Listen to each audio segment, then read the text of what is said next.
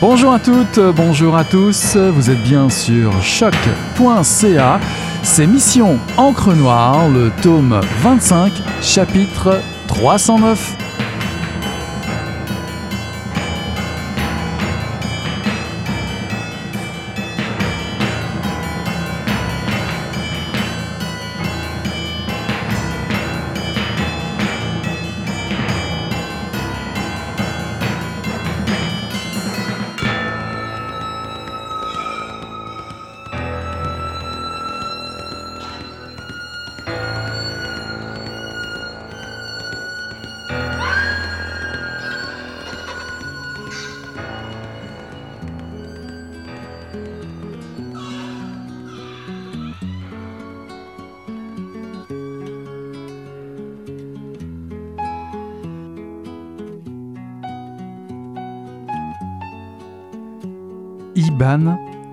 Ne sait pas encore. Lui et ses camarades ne doivent quitter la planque sous aucun prétexte. Il faut attendre, se cacher. L'attentat est un tel événement que les autorités refusent d'admettre qu'il puisse s'agir d'une attaque de l'ETA, qui revendique bel et bien l'élimination du bras droit de Franco. L'Espagne est en émoi, la police française est sur les dents. Les trois hommes jouent aux cartes. Iban ne sait pas qu'il est le père d'une petite Oyana. Il sait qu'il a fait ce qu'il croit juste. Il sait qu'il a autant agi pour la mémoire de ses ancêtres que pour l'avenir de son enfant. Il veut pouvoir redevenir maître d'un pays qui se divise en sept provinces entre l'Espagne et la France. Zaspiac Bat, les sept font un.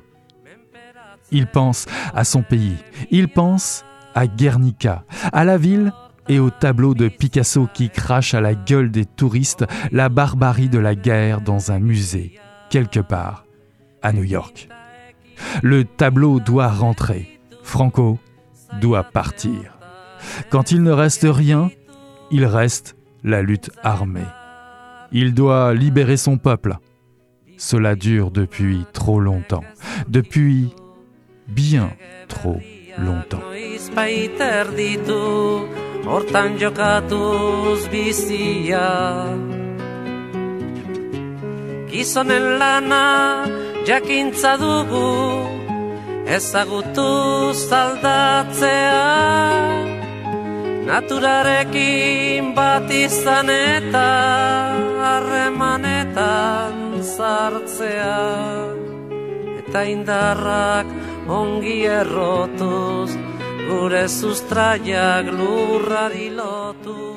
Bonsoir à toutes, bonsoir à tous. Ceci est un extrait de Oyana de Éric Plamondon paru en 2019 aux éditions Kidam Éditeur.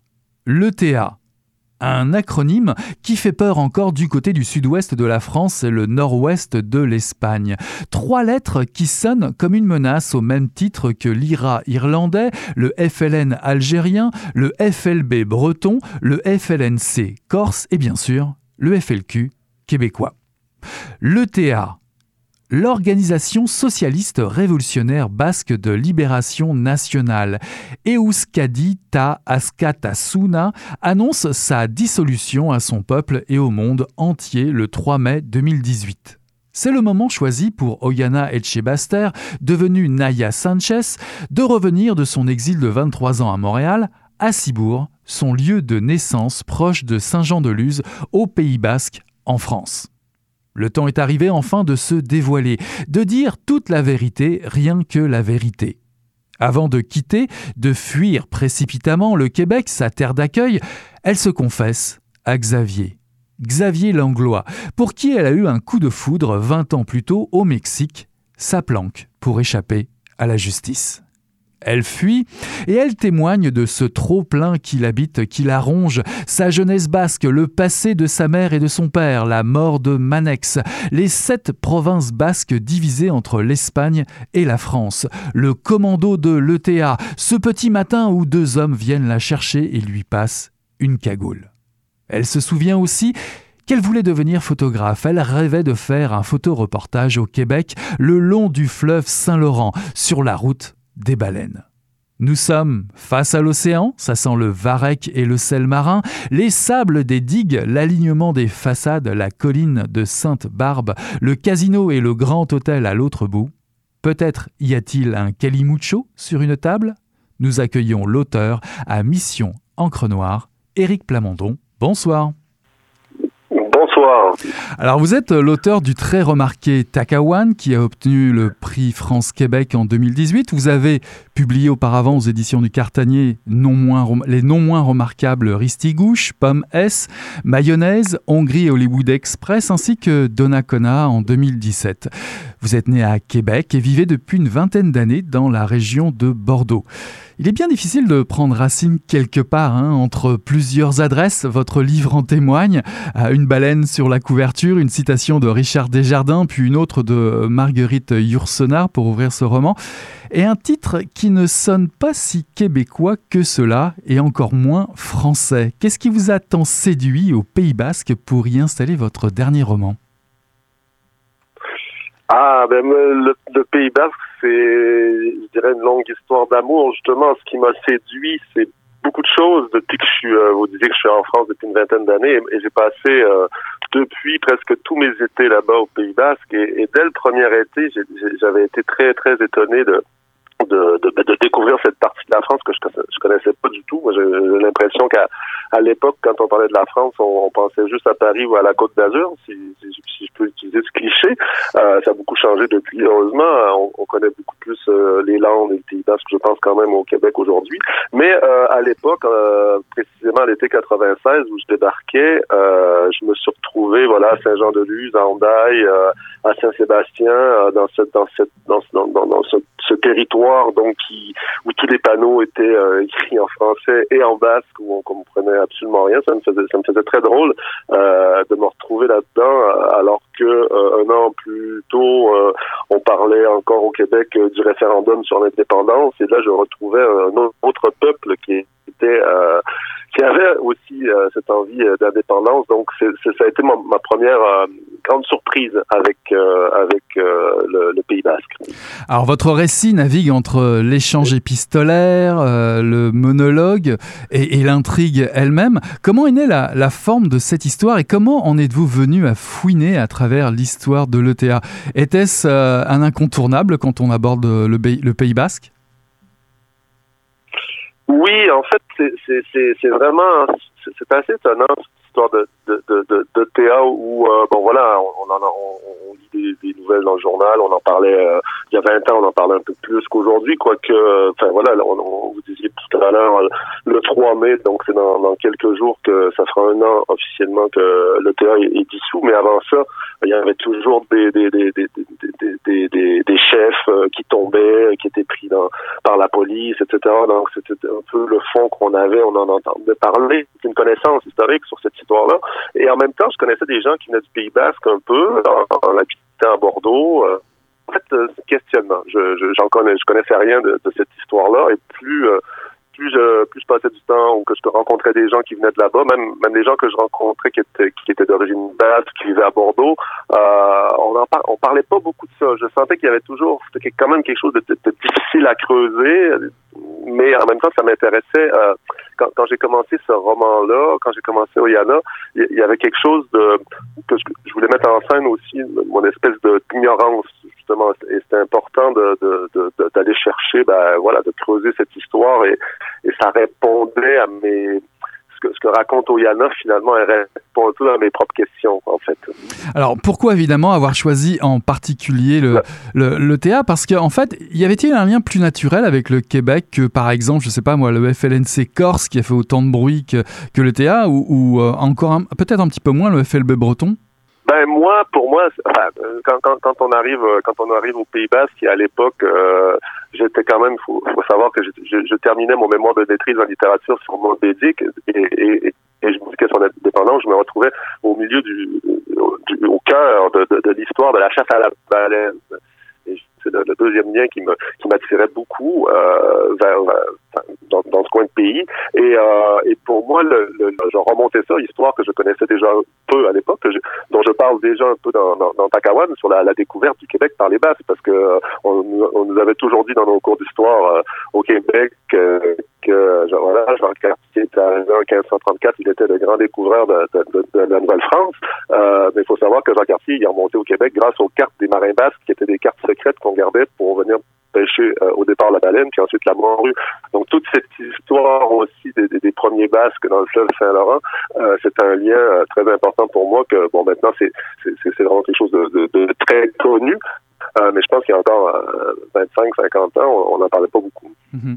Alors que l'on découvre votre personnage d'Oyana, aviez-vous en tête une histoire qui se passerait entre Montréal et le Pays Basque? Et aviez-vous choisi le, le, contexte politique dès le départ de, de, de votre idée de récit? Oui, oui, moi j'avais.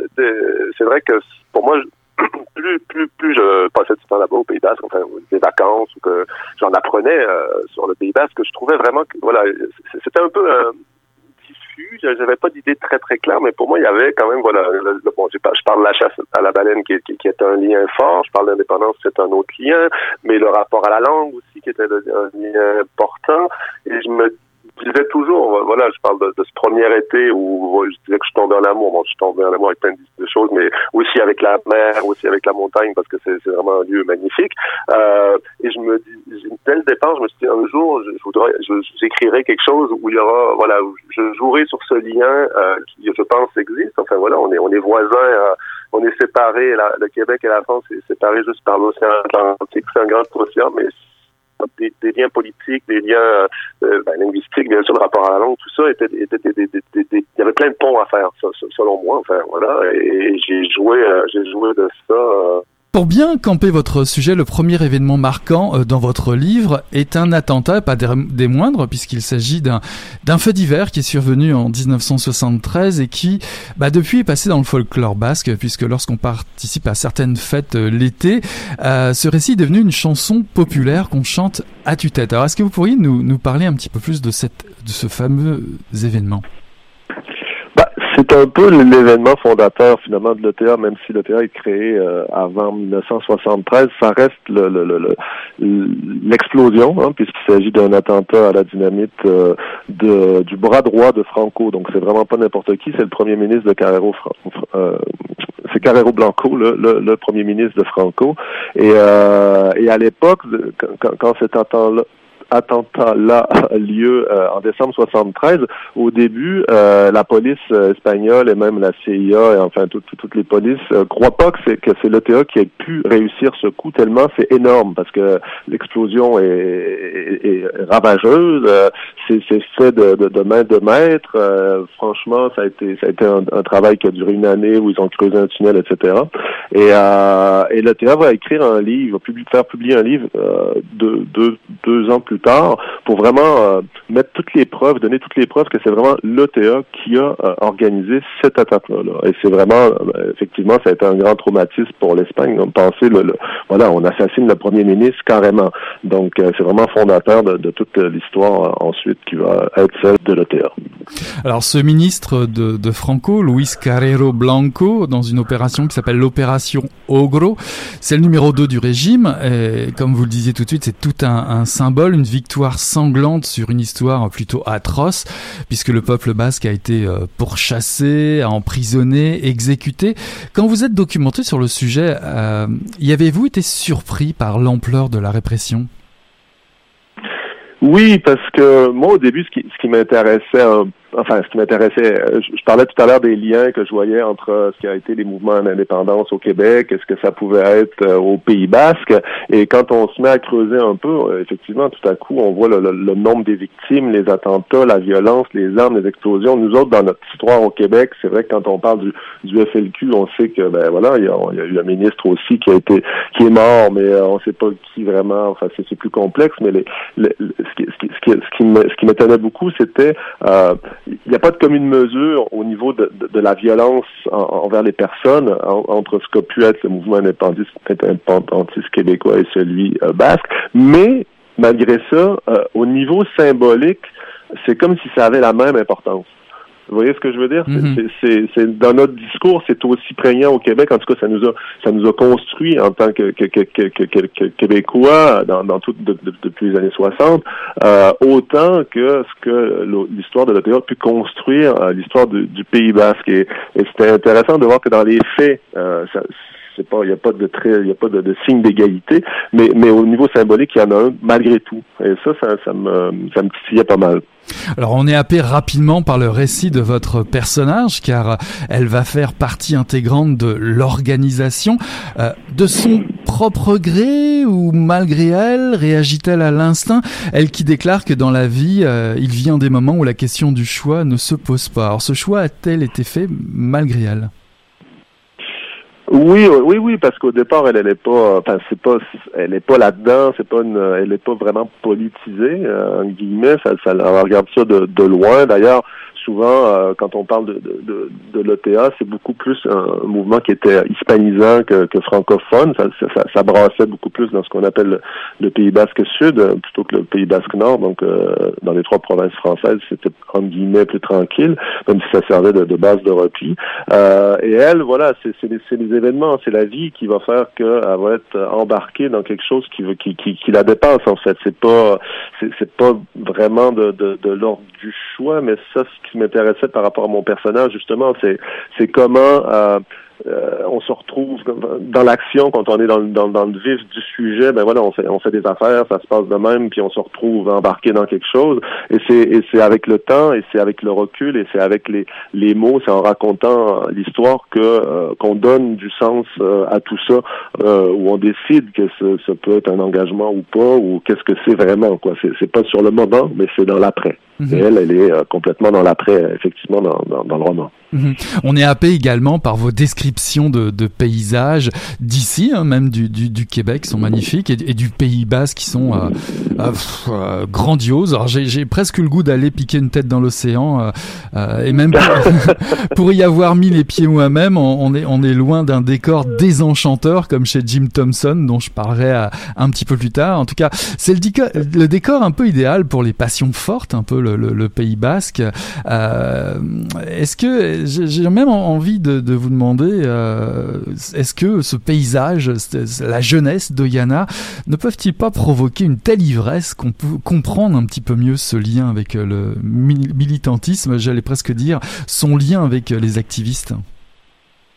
C'est ben oui, alors effectivement, la mer, les, la mer est là, la montagne se jette dans la mer, il y a les, les, falaises du Pays Basque, les, les, étendues vertes, la forêt, il y a une espèce de mélange de, de, de tout ça qui, qui, qui, qui, est fabuleux. Et euh, peut-être qu'effectivement, le, le, la rencontre de, de, tous ces éléments dans ce golfe euh, de, Gascogne, euh, qui, qui, est un, qui, est connu même aussi comme étant un océan très très difficile à naviguer quand on, les, ceux qui partent en voilier de, de ce coin de la France savent que c'est très difficile d'en sortir. Il faut faire gaffe.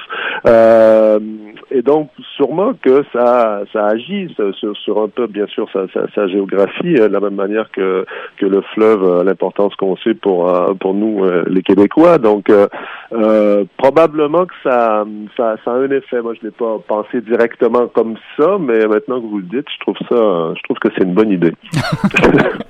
Alors évidemment, vous nous faites découvrir à force de d'extraits d'histoire, l'histoire de, de, des Basques, du Pays Basque, qui comme les, les Bretons, il y en a un peu partout, jusqu'ici depuis longtemps. Leur histoire, l'histoire des Basques remonte à, très long. Vous, vous la faites remonter quasiment jusqu'au XVIe siècle, et vous, on comprend euh, un petit peu par la bande qu'ils auraient peut-être même dressé la table avec les Vikings pour la découverte de Christophe Colomb. Oui, oui, ça va, oui, mais ça, ça remonte, enfin, le peuple basque existe depuis des, millénaires, mais, mais euh, oui, oui, je pense que à partir du moment où ils sont devenus des grands navigateurs, comme je disais tantôt, c'est grâce à eux que Cartier va arriver au Québec et, et y a, y a, tout, tout, ça est un mélange. Enfin voilà, on peut euh, imagine les, les marins qui, qui s'embarquaient pour un bateau puis qui après euh, étaient, euh, on, une fois qu'ils avaient fait de la route, les d'autres d'autres nations disaient ben on va, on va t'engager sur mon bateau comme ça tu vas me dire comment on fait, comment ils ont fait les autres, puis tu vas nous donner des bons coins de pêche quasiment. C'était de cet ordre-là et, et, de la découverte des, des, des diverses routes. Euh, et mais euh, oui, voilà, je pense que le, les Basques ont été de, tout temps des très grands navigateurs, donc ils ont parcouru le monde avec, avec sûrement avec les Vikings aussi. Mhm. Alors c'est passionnant à découvrir cette histoire, mais comme je le disais, je l'évoquais un petit peu tout de suite. Vous intercalez des documents d'histoire, des coupures de presse bah, sur l'histoire des Basques, mais également sur l'ETA. Vous, mais vous parlez un petit peu, mais pas tant que ça aussi de, de, de la langue, en, en, revanche. Une langue aux racines très anciennes, parlée par le peuple qu'on appelle autochtone, basque, quand on fait des recherches. Je trouvais ça assez drôle. Euh, il, y a plusieurs, euh, il y a plusieurs dialectes selon les, les, régions du nord et du sud, parce que le, le Pays basque, celui qui est revendiqué, c'est une très grande région, finalement, au sud-ouest de la France et au nord, nord-ouest de, de l'Espagne. Euh, il existe même une académie dont le siège est, est à Bilbao. Vous, vous qui y vivez, trouvez-vous qu'il y a plus d'enjeux là-bas pour la survie de la langue. Euh, que ce qui se trame finalement ici si on fait un pont avec le Québec, avec la, la loi 101 par exemple? Bah, euh, bah, c'est-à-dire que pour eux, c'est, enfin, euh, côté français, c'est vrai que côté français, côté espagnol, ça change, mais il, ça a été très très difficile puisque bon, ben voilà, une des raisons d'existence de l'OTA, c'est que Franco avait carrément interdit la langue basque. On interdisait aux jeunes, il y a toute une génération, euh, ou même les parents, euh, quand, quand, quand, moi j'ai des histoires d'amis qui disaient quand j'arrivais chez mon grand-père puis ma grand-mère qui ne parlait que basque, moi j'arrivais euh, à l'école, je, je, je, devais parler en espagnol ou en français selon d'où ils euh, ils se taisaient pour être sûr de pas que les enfants ne, puissent pas entendre la langue puisque c'était interdit. Donc on part vraiment de, de, de, très très loin et ce qu'on appelle les iscacholas, euh, les écoles qui enseignent la langue basque, ça, ça, revient beaucoup, mais depuis 20, 30, 40 ans maintenant où, ça se reconstruit et où de plus en plus on se remet à parler la langue basque ben, au, quotidien, mais euh, ça a été euh, non, je pense on peut pas vraiment comparer. Je pense le, le, le enfin, on n'est pas au même stade, euh, voilà, de, de, la même problématique entre le, français au Québec que le basque au Pays Basque, où eux vraiment c'était voilà, c'était presque, enfin, c'était pas c'était pas c'était pas fini, mais ça a été une vraie vraie lutte de pouvoir dire on, continue quoi. Mhm. Le 3 mai 2018, lorsque Oyana apprend que le mouvement se, se dissout, elle est en pleine détresse morale. Pourrait-on dire qu'elle souffre d'un sentiment d'échec ou souffre-t-elle d'avoir été trahie? Elle souffre de beaucoup de choses, je pense, ce pauvre, euh, ce pauvre personnage. Au début, hein, je pense qu'elle est, elle est pas bien, euh, pas bien dans sa peau, euh, pour plein de raisons, mais je pense que la principale souffrance au départ, c'est le mensonge. À un moment donné, bon voilà, elle a, elle a, elle a, elle milieu de la quarantaine, elle arrive à une étape de sa vie où euh, les choix qu'on a faits, c'est un peu un tournant. Que la quarantaine, c'est un peu le milieu de la vie. Euh, par rapport à ce qu'on qu'est-ce qu'elle en a fait, elle se retourne sur ça. Enfin voilà, elle, a elle a tenu bon jusque là et, cette annonce là de la dissolution de l'OTA vient comme euh, voilà enfin, remettre ça en question. En tout cas, c'est l'explosion dans sa vie et de dire euh, c'est la remise en question et voilà, se, se, poser plein de questions sur qu'est-ce qui était de l'ordre du choix, qu'est-ce que j'ai vraiment décidé, qu'est-ce qui est de ma responsabilité et, et surtout, euh, en fait, elle peut plus tenir le, le, le, secret quoi. Ça devient trop trop lourd, trop voilà ce qu'elle a fait pendant plus de 20 ans. À un moment donné, il faut qu'elle faut qu'elle pète la bulle. Mhm.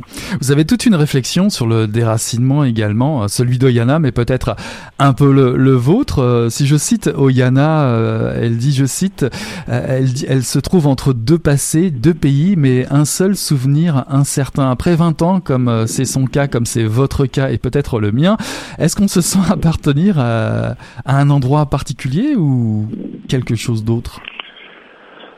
Euh, en, écrivant, il y en a, et c'est bon, c'est pas c'est pas l'exemple que j'ai choisi, mais j'ai hésité un petit moment parce que je, pendant que j'écrivais ce roman, je dans mes recherches, etc., je suis tombé sur ce, un très beau texte de, de Roland Barthes, qui était lui-même euh, du Pays Basque, et qui, euh, qui, qui, parle de son enfance et qui termine euh, la conclusion de, de, de, de, ce, de ce texte, dont j'oublie le titre au moment où on se parle. Euh, il finit en disant Il n'y a de pays que l'enfance. Et c'est vrai que quand on a quitté son pays pour un autre, cette question-là, j'ai l'impression que plus le temps passe, plus elle revient en fait. Et, effectivement, euh, la réflexion de, de Yana est quand même nourrie par la mienne sur toutes ces, histoires de, de, de, racines et de qu'est-ce que qu'est-ce qu'on garde euh, de son passé et comment qu'est-ce qu'on transpose, qu'est-ce qui est transposable, qu'est-ce qui l'est pas et qu'est-ce que même après 20 ans en habitant dans un pays, euh, il y a plein de choses qui, nous manqueront toujours. Donc tout ça font, font partie des, questions du, roman, mais aussi du romancier. Mhm. vous précisez même que après 20 ans au Québec en concernant Oyana, le, paysage continue à, lui être étranger car il lui manque euh, les codes, il lui manquera toujours quelque chose. Et ce quelque chose, ben, vous, commencez déjà à y répondre, vous parlez de l'enfance. Euh, Est-ce qu'il y a autre chose dans votre expérience? Ben ouais, c'est on, a voilà, moi j'ai des, amis maintenant ici à Bordeaux, euh, des amis que ça fait 20 ans que je connais, mais voilà, c'est aussi je, je, sais bien que euh, adolescent, quand il partait euh, veiller, je sais pas où, en banlieue bordelaise ou dans ou pas loin de Bordeaux, c'est vraiment, euh, c'est pas juste euh, théoriquement à des milliers de kilomètres de moi ce que j'ai vécu quand j'étais dans mon petit village de Donnacona dans le comté de Portneuf à, à l'orage, vous voyez, et, et, ça, il y a quand même là quelque chose de enfin, de, de, de, complètement étranger qu'on on, on, n'a on pas partagé ça, on, on pourra jamais le partager, ça fait quand même une, une vraie différence. Je pense. Alors, maintenant, je pourrais, je peux, bien sûr aussi dire que c'est une richesse, puisque quand je leur parle de Donnacona, ils sont bien contents, puis quand ils me racontent leur histoire de quand ils partaient à Talence en mobilette, c'est le fun aussi. Mais euh, voilà, ça, ça, reste quand même un, un, autre, un autre monde. Vous donnez une autre piste euh, dans votre livre, puisque euh, vous suggérez nous sommes aussi constitués par tout un tas d'influences diverses, euh, comme en témoignent les livres qu'emporte Oyana lorsqu'elle retourne en France et qu'elle quitte le Québec. Vous citez évidemment, moi ça, ça rappelle vos, vos, vos précédents romans, Brotigan, Jim Harrison, Marguerite Yourcenar, ça, ça parle de ce livre-là parce qu'elle est citée au tout début, et La femme qui fuit d'Anaïs Barbeau-Lavalette, juste pour dire que toute cette diversité culturelle, finalement, ne détermine-t-elle pas votre nouveau territoire d'adulte plus tard, le vrai territoire? Bien sûr, après c'est la beauté. Euh, bah, on parle de littérature, donc on pourrait parler des arts en général, mais parlons de la littérature justement, de cette, cette histoire commune, parce que là, euh, contrairement à ce que je disais sur ce qui était de l'adolescence ou de l'enfance, où je peux pas aller chercher parfois les autres personnes parce qu'on n'a pas la même expérience. Euh, par contre, mes amis, eh ben, on, on, se partage nos lectures, on, connaît les livres qu'on a lus, on, on se passe. Et là, il y a une vraie communauté qui peut, grâce justement aux mots et, et, et aux livres, euh, se faire une connaissance de l'autre, une découverte, euh, et on est dans le, ben voilà, hein, je vais faire le cliché, dans le, dans le grand, dans le grand monde de la, de la littérature, donc c'est parfait. Alors lorsqu'elle, lorsqu'elle retrouve Bordeaux, euh, Oyana, elle, dit ne, pas reconnaître grand chose. Elle a cette réflexion étonnante. Euh, la violence du passé a été chassée par une violence plus lisse, plus insidieuse, d'un présent sans histoire. Alors cette phrase s'est peut-être fait rattraper par les gilets jaunes euh, actuellement en France. Qu'est-ce qui euh, repousse ou dégoûte tant euh, Oyana dans, dans, dans, ce vide euh, qu'elle rencontre euh, lors de son retour en France? Bah, je, je, pense que ça, ça pourrait, ça, serait peut-être, euh, je pourrais peut-être avoir la même réflexion si je retournais habiter sur le plateau aujourd'hui. Mais quand on parle de la, la gentrification, euh, de voilà, de, de, ce qui est devenu l'immobilier dans toutes les grandes villes du monde, là, bon, voilà, c'est cette réflexion-là aussi où à un moment donné, on a on jette euh, tout par terre pour reconstruire en neuf, en beau, euh, pour que ça soit bien pour les touristes et que on met du, on bétonne partout à Bordeaux. On a, on, là où il y avait de la pelouse, on, euh, on bétonne parce que ça se lave mieux la nuit quand les gens sont partis dormir. Donc c'est bon, voilà, c'est, aussi cette société de, de, de, consommation du touristique et des, bon, des grandes villes en général. Hein. Je, je vais pas faire une grande euh, digression là-dessus, mais euh, c'est, c'est quand même voilà, à 20, à 20 années, 20, d'écart, moi je, je, sais bien que Bordeaux, même s'il est bien plus euh, attirant, bien plus propre, entre guillemets, c'est bien, ça a des côtés super, mais euh, on y laisse quand même un peu de son âme à chaque fois. On ne peut pas effacer son, son passé, euh, Oyana en fait la mer découverte. Cependant, vous dites aussi que à l'image de ce qui se peut se faire avec un, mouvement très fort de réappropriation de l'histoire, en particulier autour du territoire des Premières Nations ici euh, au Québec, vous abordez le thème en écrivant que l'Europe ferait bien aussi d'apprendre du Pays Basque, une région chargée d'histoire histoire, qui garde encore un lien solide avec ses racines. L'avenir politique passe-t-il plus par plus de régionalisme selon vous? C'est toujours la grande tension politique euh, terrible de de voilà les nations modernes les nations au sens moderne ça, c'est pas si vieux que ça hein. on, on deal avec ça on on, a envie euh, effectivement je sais pas longtemps on, on, on, a, on a pensé que euh, justement l'effacement de, tout régionalisme était la solution pour être un peuple uni sous un même drapeau sous une même langue moi moi moi ça fait partie des surprises que j'ai eues en arrivant en France où mon ma compagne euh, me disait, mais mes grands-parents dans les Landes, ils parlaient le landais, c'est-à-dire un patois. Et euh, il y a 100 ans encore, il y avait plein de patois en France et il a fallu à peine un siècle pour que on, réussisse à effacer tout ça. C'est assez terrible quand on y pense, parce que parce qu'effectivement, il y avait une vraie richesse, des vraies cultures diverses, etc. Mais, mais en même temps, voilà, faire peuple la France aujourd'hui telle qu'elle est par rapport aux, autres nations, c'est dommage qu'on ait été je pense que voilà, l'erreur qui a été, qu'on a jeté le, bébé avec l'eau du bain et que euh, les expériences, enfin les cultures comme ça qu'on a essayé d'éradiquer et qui justement heureusement ont, résisté, euh, sont, sont, sont, ont, toutes euh, ont, tout à nous apprendre et, à, nous mélanger. Et c'est pas parce que euh, on est obligé pour tout se comprendre tout le temps que tout le monde parle français ou anglais que ça nous empêche pas de parler d'autres langues. Et plus voilà, on peut parler plusieurs langues, on peut avoir plusieurs cultures et c'est très bien. La situation de l'OTA, qui, qui, annonce aussi celle d'Oyana, qui décide de, de, revenir euh, en son pays, est-elle celle de se faire pardonner Et euh, puis le, la suite de ma question est un peu logique. Peut-on pardonner d'abord de tels actes de terrorisme? Et, et, puis, euh, d'ailleurs, dans votre livre, il y a cette phrase terrible, euh, parce qu'au bout du compte, d'autres veulent leur vengeance. Finalement, cette situation est quasi inextricable. Oui, enfin, moi je ne veux pas répondre à la, à la question de est-ce pardonnable ou pas. Je pense que ce qu'on voit aujourd'hui, puis il y a, y, y a, certains documentaires ou des films en ce moment qui, qui, qui, parlent pas mal de ça, ou des livres qui en ont parlé sur, je, veux dire, le pardon il est individuel, quoi. C'est à chaque personne qui a été victime de, de, de voir ce qu'elle fait avec ça. Euh, au niveau politique, bien sûr, ça a été un peu euh, récupéré euh, par, par, le gouvernement espagnol quand il y a eu la dissolution en disant c'est pas parce qu'ils vont le dissoudre qu'on va leur pardonner. Mais je pense que c'était pas non plus la, la, la, la, question. Je pense pas que la, dissolution, elle, devait arriver à un moment donné parce que c'était rendu intenable et puis il y avait de moins en moins de, gens qui, qui, qui, qui, militaient ou qui étaient pour une solution violente de toute façon.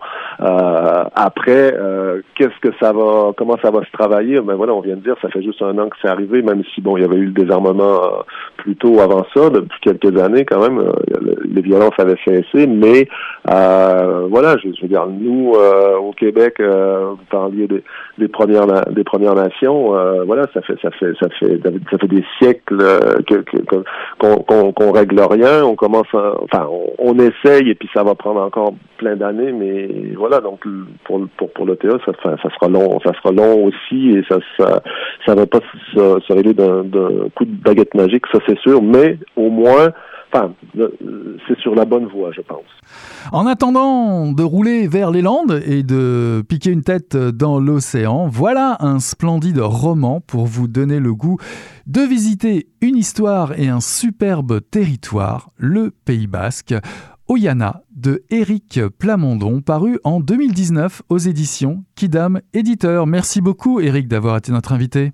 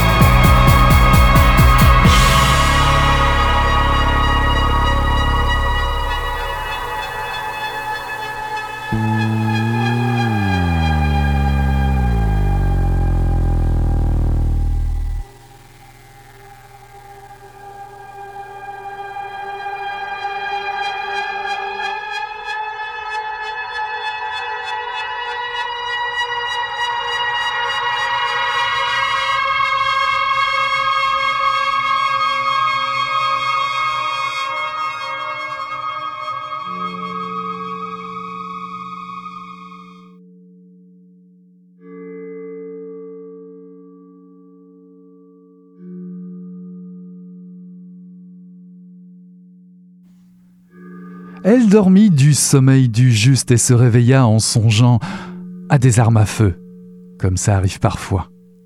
Elle songeait à leur éclat quand elle capte la lumière, l'éclat terne et métallique de l'arme bien astiquée, la splendeur luisante et fumante d'une arme automatique, le pouvoir qui jaillit de son canon, le fruit défendu d'une société civilisée dans lequel il est interdit de mordre, la sensation du métal pesant quand on l'a en main.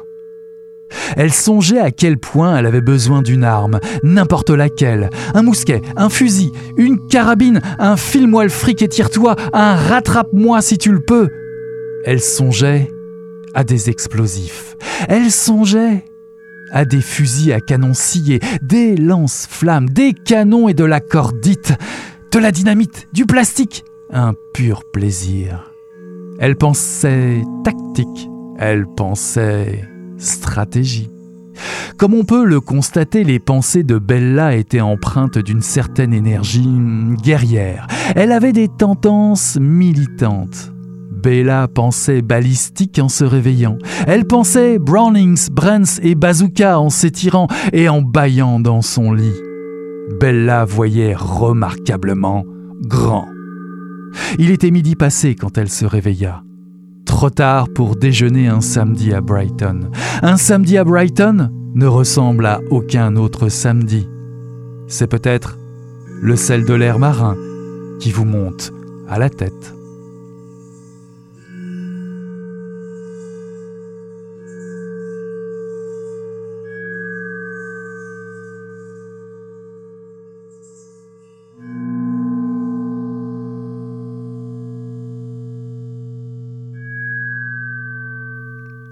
Ceci est un extrait de Dirty Weekend de Hélène Zahavi, paru chez Libretto en 2019. Bella voulait juste qu'on la laisse en paix. Elle ne voulait pas qu'on la blesse. Réfléchissez, ne la touchez pas, sinon Bella va venir vous chercher, car l'Angleterre est plein de gens blessés. Quelle découverte que ce roman Dirty Weekend, classé dans le top 10 des meilleurs livres de sensibilisation à la cause féministe du journal anglais Guardian en 2016. Il est le dernier livre de littérature à faire l'objet d'une demande d'interdiction pour immoralisme à la Chambre des Lords lors de sa parution en 1991, un livre qui a été adapté en 1993 au cinéma par Michael Winner. Pour mettre un peu tout ça en perspective, et le sujet et la forme, Thelma et Louise sort sur les écrans en 1991 et le baise-moi de Virginie Despentes date de 1994. Hélène Zahavi est britannique et vit à Londres. Alors qu'elle publie Dirty Weekend en 1991 et est attaquée pour immoralisme, son texte est débattu dans la presse britannique. L'attaque par Salman Rushdie et le support de Naomi Wolf n'empêchent pas le livre de devenir un best-seller dont la première traduction a été présentée chez Press Pocket en 92, aux éditions Phébus en 2000, puis chez Libretto en poche aujourd'hui, traduit par Jean Esch, qui officie dans les domaines du roman policier, du thriller et du roman noir. On peut lire d'ailleurs des traductions d'auteurs comme Crumley, Cornwell, George Pelicanos, Donald Westlake ou Stephen King, plus récemment, avec son dernier roman qui s'intitule L'Outsider. Ce livre touche une zone ultra sensible donc. On l'accuse d'encourager la violence gratuite, la violence irrationnelle. Or, ce qui prédomine surtout et avant tout ici, c'est l'abus normalisé, la banalité admise et acceptée qu'une femme soit l'objet soumis au désirata des hommes. Jugez-en vous-même. Bella habite Brighton dans un demi-sous-sol obscur qui lui demande de tirer les rideaux de sa cuisine pour faire de la lumière. Une obscurité qui lui complique la vie, lui rend même les choses plus floues dans la vie de tous les jours. C'est ainsi qu'elle ne distingue pas de suite le visage de l'homme, un voisin, qui de voyeur va finir agresseur. Ce sera le premier, non pas le dernier, des sommes toutes assez ordinaires agresseurs qui vont voir en Bella le profil de la victime idéale au cours de ce week-end. Une femme vivant seule que l'on remarque à peine, quelqu'un qui se sent tout croche, qui se sent prisonnière dans son appartement étriqué.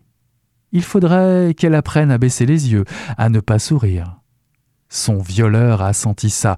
Il la harcèle au téléphone, lui promet de lui faire mal. Bella décide donc de prendre en main son destin. Elle rend visite à un service de voyance iranien, une sorte de chaman, Nimrod.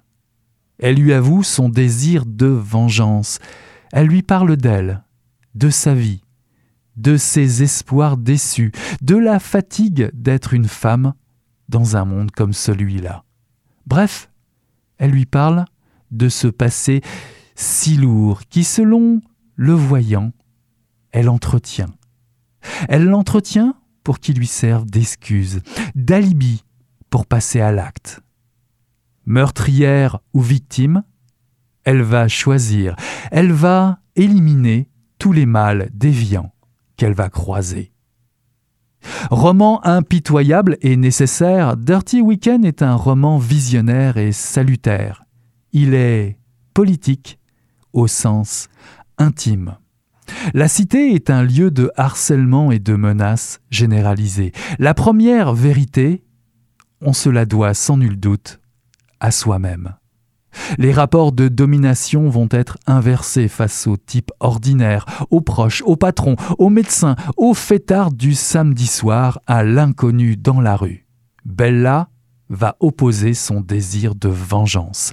Elle va désapprendre à ne pas se battre. Elle va transgresser les règles admises pour imposer un modèle d'anti-héroïne, un contre-pouvoir banal mais létal. Bella reprend ses droits dans la rue, certes par la violence. Ici, toute symbolique de la tueuse en série. Il existe, après tout, bon nombre de super-héros qui ne s'embarrassent pas pour si peu dans l'imaginaire populaire. Dirty Weekend, un roman qui fait mouche, indispensable à lire, on peut dire désormais, s'il y a un avant Thelma et Louise et un après, il en va de même pour Baise-moi et Dirty Weekend. Dirty Weekend de Hélène Zahavi, paru chez Libretto en 2019.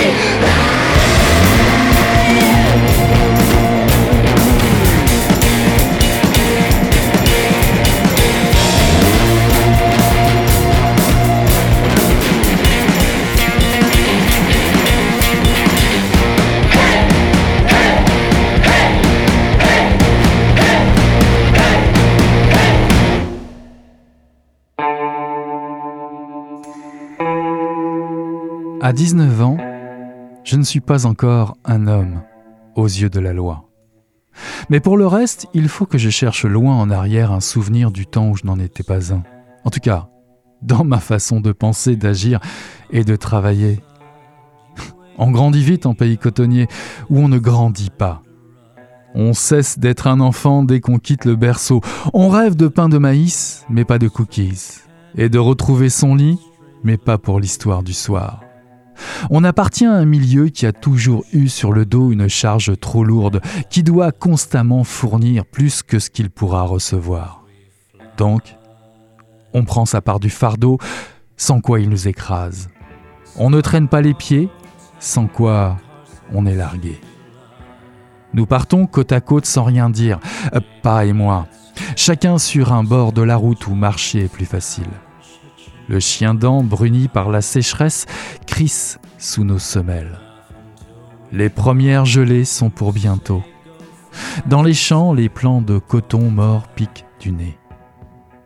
Je ne trouve pas très loyal envers pas de souhaiter devenir mon propre maître. En gros, ça revient à souhaiter sa mort, car il espère bien me garder jusque-là. Donc, je ne le souhaite pas. Ah, sauf peut-être un petit peu quand je pense à Donna et que ça me vient malgré moi. Mais je ne peux pas m'empêcher d'y penser. Pas n'arrivera jamais à louer ses terres. D'ailleurs, même s'il y arrive un jour, ça ne changera pas fondamentalement la donne. On mangera mieux, on s'habillera mieux, je pourrais m'inscrire à la fac, mais il n'y aura aucun bouleversement. Je resterai à son service, à faire ce que bon lui semble, à ne rien faire qui lui déplaise. Je lui dois bien ça. Je suis tellement absorbé dans mes méditations que je mets plusieurs secondes à me rendre compte qu'il vient de parler et assimiler le sens.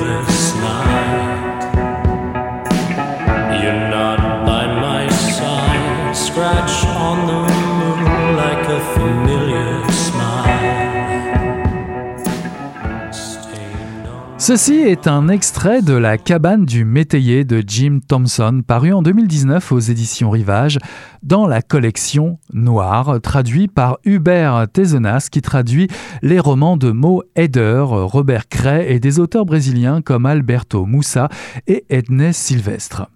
Attention, là aussi, livre hautement recommandé. On sait que les rééditions des livres de Jim Thompson sont nombreuses depuis les années 80. Guet-apens, L'assassin qui est en moi, Série noire, Les arnaqueurs, 1275 âmes. Il en a écrit comme ça plus de 30 entre la fin des années 40 et la moitié des années 50. L'écrivain est né en 1906 dans l'Oklahoma et meurt le 7 avril 1977 à Los Angeles, Californie. La cabane du métayer est un classique enfin retraduit et publié pour la première fois dans sa version intégrale. Tommy Carver s'adresse directement à vous, lectrice et lecteur. Oui, il sait que Donna est la fille de Matthew On Time, un de ces riches Amérindiens d'Oklahoma faisant partie des cinq tribus. Creek, Choctaw, Chickasaw, Cherokee et Seminole à s'être implantés ici en 1819. À 19 ans, on se laisse assez facilement impressionner par la Cadillac flambant neuve de Donna On Time le père de Tommy, l'a adopté avec Mary. Il cueille le coton sur les 5 hectares que son paternel a acheté à un membre de la famille On Time. Il hésite cependant à céder au chant des sirènes des prospecteurs de compagnies pétrolières qui cherchent à mettre la main sur son terrain planté au milieu de l'immense propriété On Time. Matthew, lui, ne veut rien savoir. Il y a trop de familles qui dépendent de lui. Il ne vendra jamais. Il laisse en revanche la famille Carver exploiter ses terres. Tommy est l'espoir de la famille. Il va encore à l'école et il réussit assez bien. Tommy ne vous apprendra rien de nouveau lorsqu'il avoue qu'on grandit vite à vivre au fin fond de la brousse, aux côtés d'un père aigri et bigot qui ne lésine pas sur les châtiments corporels et d'une sœur imprévisible et manipulatrice. Lorsque lui et pas s'annonce à la maison de maître pour négocier avec Matthew On-Time, Tommy perd son sang-froid. Ils perdent l'exploitation des 20 hectares qui leur étaient octroyés. De retour à l'école, les mauvaises nouvelles s'enchaînent. Il est accusé de vol et renvoyé. Et stupeur sur la communauté, Tommy est accusé deux jours plus tard du meurtre de Matthew On-Time. Tous les soupçons pointent sur lui, l'arme du crime en particulier. Un vieux canif qu'il pensait avoir perdu pour de bon et qui refait surface. Si ce n'est l'aide de sa professeure du département d'anglais et du principal du collège, M. Redbird, sa famille, la police, le village, se liguent contre lui.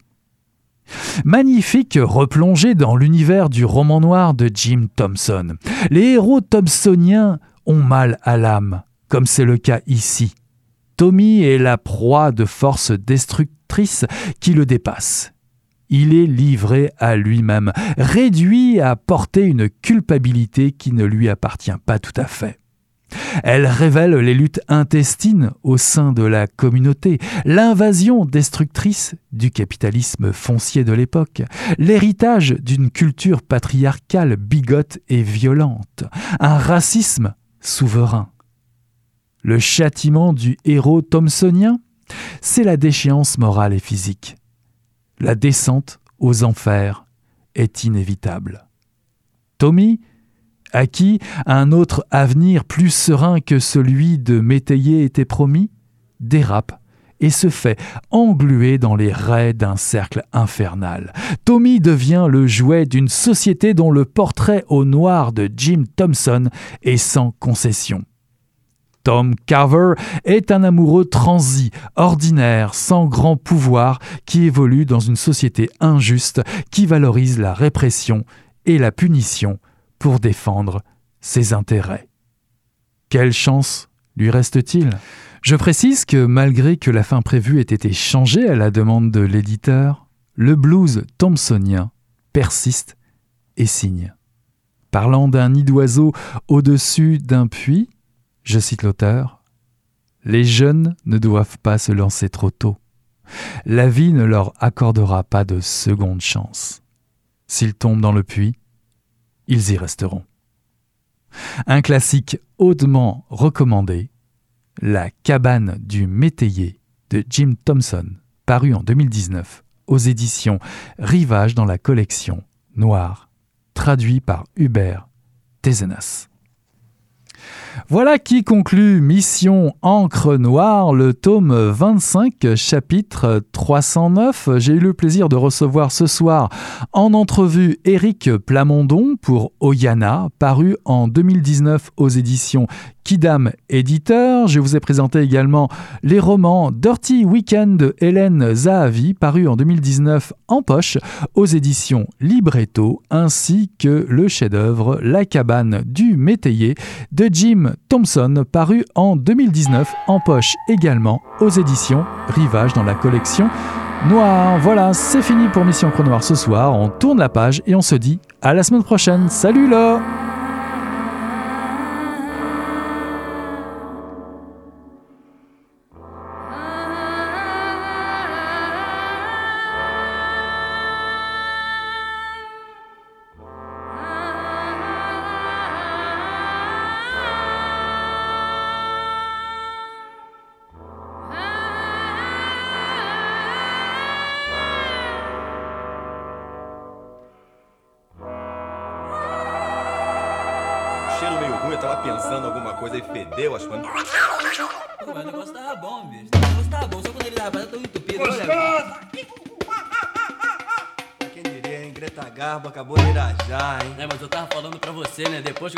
sentir, aí o negócio ficou diferente.